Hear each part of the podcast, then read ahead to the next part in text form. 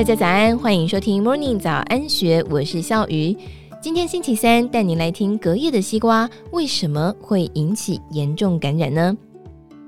根据白鹿视频的报道，中国陕西西安一家三口日前买了西瓜之后放冰箱，隔天吃完就开始出现恶心、上吐下泻的情形，紧急送医之后，父母因为肠胃炎住院。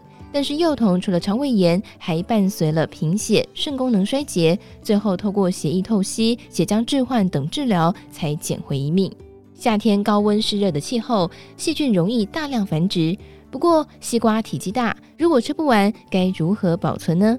对此，长庚医院护理师谭敦慈表示，通常从外面买回来的西瓜上面都会覆盖着保鲜膜，回家后一定要将保鲜膜丢掉，不要再重复使用。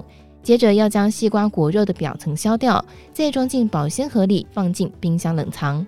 为什么要将市场买回来的西瓜上面保鲜膜丢掉呢？谭敦慈解释，因为保鲜膜外层在返家的途中，很有可能就已经沾染了各种细菌。这个时候再一同将西瓜放进冰箱，等于就是把细菌也一起放进去保存。另外，每一次拿出西瓜享用的时候，手也会多次的掀开保鲜膜，又重复盖上，也很容易沾染到细菌。再者，有些朋友喜欢豪迈的捧着半颗西瓜，配上一根汤匙挖着吃。如果没有办法一次吃完，想要放冰箱保存，已经沾到不少口水的西瓜，反而更容易滋生细菌。谭敦慈建议吃多少拿多少，不要整块西瓜拿进拿出，没有吃完又冰回去。最后，不要觉得任何东西放进冰箱就不会滋生细菌。谭敦慈解释，低温虽然可以抑制细菌的生长，但是并不是完全不会生长。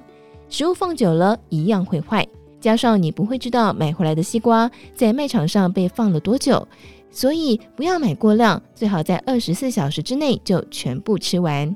以上内容出自《金周刊》数位内容部，更多详细内容欢迎参考资讯栏。如果喜欢我们，也欢迎你留言订阅支持我们。祝福你有美好的一天，我们明天见，拜拜。